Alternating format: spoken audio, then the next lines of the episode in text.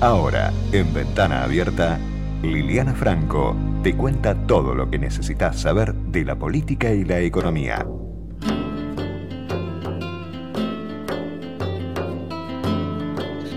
Lili querida, ¿cómo te va? ¿Qué decís? ¿Qué tal? ¿Cómo están? Bien, bien. ¿Cómo anda lo tuyo? Bueno, va a ser una semana, hoy, eh, o sea, esta semana pasa de todo, mira. Por lo pronto, lo primero los jubilados van a conocer que, ¿te acuerdas eso de la movilidad? Sí. Bueno, olvídense, ahora es todo así. Por, bueno, el aumento va a ser de 6%, y dicen que podría haber un bono adicional para veres más bajos, no se sabe el monto todavía, a mí había escuchado lo de 1.600 pesos, eh, si es por haberes bajos, son muchos los que abarca, pero eh, el tema del decreto, ¿te acordás que hay una comisión para que eh, los jubilados se discutan cuál es la nueva fórmula? Eh, tengo que decir algo que no es muy simpático, pero objetivamente es correcto modificar la fórmula porque no podés trabajar sobre la inflación pasada, porque si no es muy difícil aplicar un plan antiinflacionario con algo que te ocupa el 60% del presupuesto. O sea, en realidad el presupuesto nacional, el 60% se te va en pago de jubilaciones y aguache. Entonces, si vos lo trabajas sobre inflación pasada, tenés un problema. Entonces está bien modificarla, pero por ahora, aprovechando el coronavirus, no tenemos presupuesto, etcétera, el decreto presidencial es el que establece el aumento de los jubilados. ¿Alguna vez vos crees? Yo no creo, ¿eh? vos sos más joven que yo. ¿Alguna vez crees que veremos solucionado este problema? y no sé. No, no sé. Bueno, no importa. Pasemos a otro tema. Eh, esta semana tenemos en principio el viernes eh, Argentina puede o no caer en default. Hoy con hoy esta noticia puede sonar, uh, caer en default.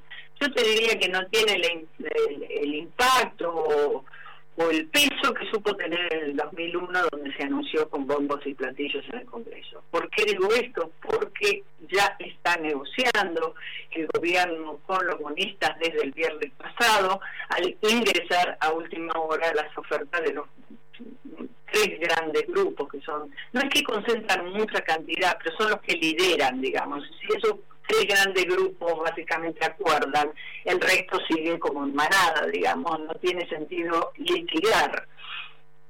Eh, el clima en el gobierno y el clima en los bonistas es que estamos conversando, con lo cual eso es bueno. Cuando vos ya realmente podés sentarte en una mesa y empezar a negociar, tenés una buena base. ¿Por qué tenés una buena base además? Porque las ofertas que han presentado eh, los tres grupos, por supuesto, no son las que eh, exactamente lo que le gustaría al gobierno. Insisto, es en repetir algo obvio, estamos negociando una negociación, cada parte quiere sacar su mejor tajada.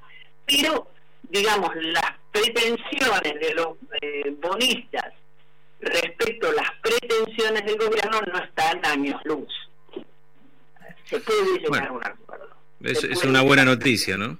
Claro, sí, sí, o sea, vos podés, hoy yo eh, titulo la nota en, en ámbito, optimismo de ambas partes, porque podría haber optimismo de una, pero no necesariamente.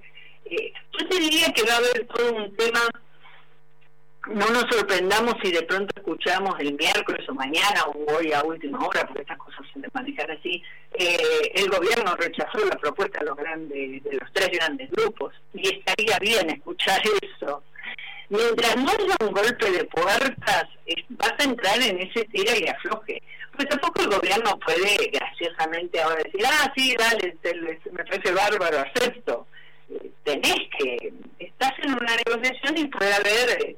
Eh, subas y bajas, pero yo te diría que la base, el marco de estas negociaciones es un buen marco, donde me da la impresión, por información de manejo, que hay voluntad de ambas partes en evitar el default. Si, Tu pregunta será, bueno, pero llegamos al 22 para sacarnos la foto, firmar y todo, no sé. Pero no te preocupes, porque si están muy avanzadas las conversaciones, eh, con, con buen ánimo, digamos, ambas partes, aunque el, el 22 sea el día que vos tenés que pagar 500 millones y no lo pagues, etcétera, no necesariamente vos vas a tener una corrida de los títulos, porque esto se sabe en el mercado y entonces de hecho, fíjate cómo fueron cambiando las posiciones de los bonos argentinos, incluso antes del viernes, ¿no? Ya venían en la semana pasada, aunque no había noticias de presentación de propuestas, y sin embargo los bonos ya venían subiendo. O sea, mm. sí, siguen las cosas como hasta ahora.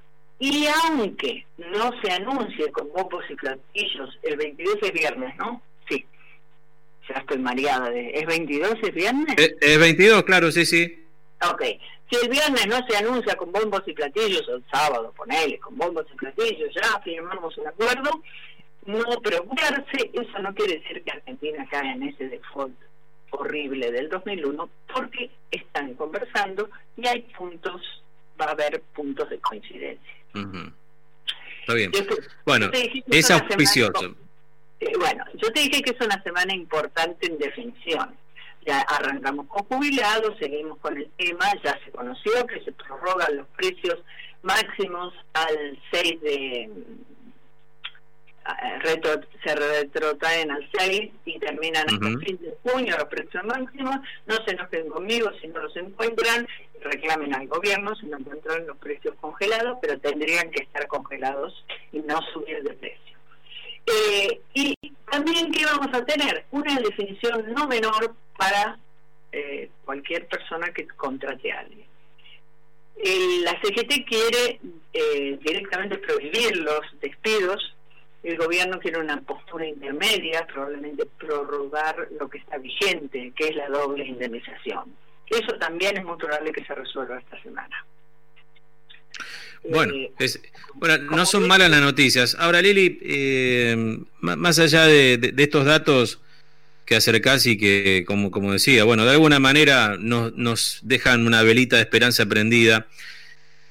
Opinión sobre lo que dijo Fernanda Vallejos, ¿no? la dirigente del oficialismo, diputada, eh, quien ahí insinuó un debate que me parece ya incluso generó que Juntos por el Cambio hasta le terminara agradeciendo un buen tema como para empezar a fijar una posición como oposición este, en esto de tomar intervención de las empresas que reciban ayuda del Estado y que ya lo están solicitando, estos auxilios y los están recibiendo. ¿Cómo lo ves el tema? Eh, ¿Te cuento otra buena noticia? Dale. Justamente lo primero que hice es chequear en eh, fuentes cercanas al gobierno, bueno, cercanas al presidente, eh, la respuesta fue, hay libres pensadores. Ahora, eso no pasa. Ah. Y se escucha en la reunión de gabinete. Yo te recuerdo que esta eh, diputada es, ya ni me acuerdo qué cargo tiene. Sí, sí, diputada. Sí, sí, sí. Bueno, esta diputada, Fernanda Vallejos, siempre fue muy controvertida. En un momento dado integraba un grupo cercano a ¿te acuerdas que había un grupo que se había creado de economistas? Luego mm, no perteneció más. Es polémica, ¿eh? Eh, no es como para tomarlo muy en serio, esa fue la respuesta que me dio. Eh, en el gobierno esto no se está pensando. Es más, tampoco se está pensando, viste que salió la semana pasada que querían estatizar las empresas de energía eléctrica, no, tampoco.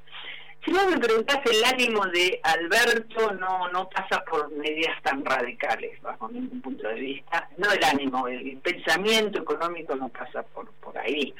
Eh, si vos me preguntás, pasa más por controlar eh, sí tienen una mirada a veces muy crítica del empresariado, pero de ahí a que puedan cuestionar al empresariado porque por ahí tiene eh, plata en el exterior declarada, estamos hablando obviamente, eh, pero pero no pasa por estatizar ni por, por esa locura de cómo te ayudo, eh, entonces me quedo con tu empresa. Primero, la razón por la cual el Estado está tratando de ayudar con 10 mil pesos, créditos, un crédito no es una ayuda, un crédito es un crédito.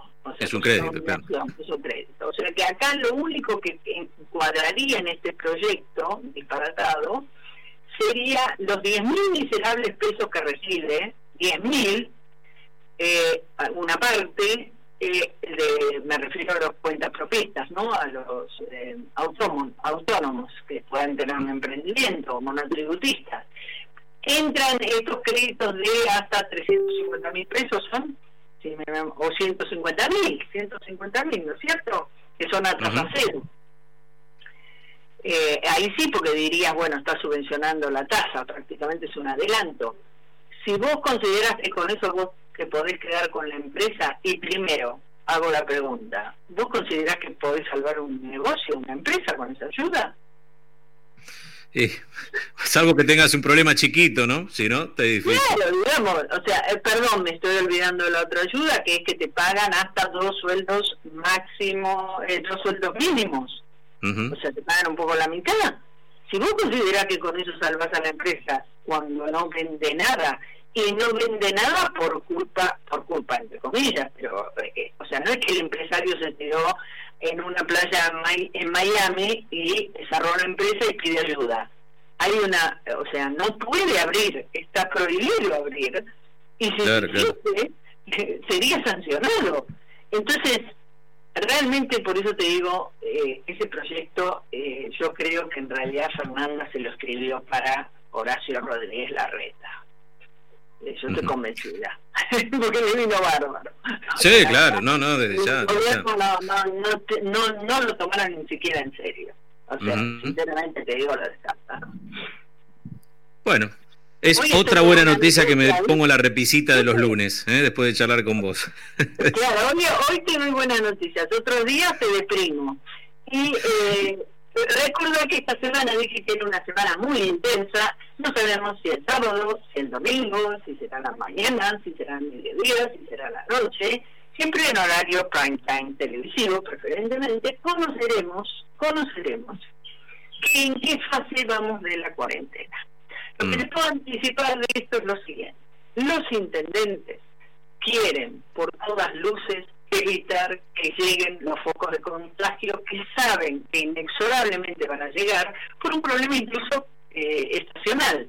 Vos tenés que en algún momento tendremos frío, vendrá el frío, y obviamente se te va a sumar lo que siempre hablamos con las típicas enfermedades de, invierno, que son las bronco, eh, bronquitis, eh, neumonía, gripe A, etcétera. Y los intendentes del conurbano, a pesar de que sea eh, dotado y se ha mejorado muchísimo la, asistencia hospitalaria, sin embargo, si a eso le sumas muchos casos de coronavirus y van a pasar una situación crítica.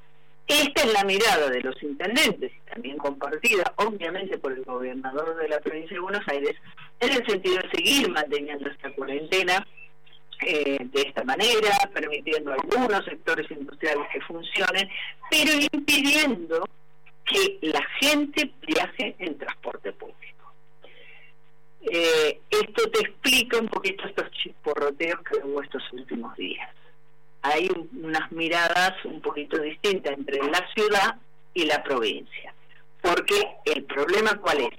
La ciudad, al determinar estas aperturas que hizo, eh, le genera a la provincia de Buenos Aires un efecto contagio, un efecto espejo el señor que tiene un eh, comercio eh, similar, no sé, una que abrieron en la ciudad, eh, abrieron de todo.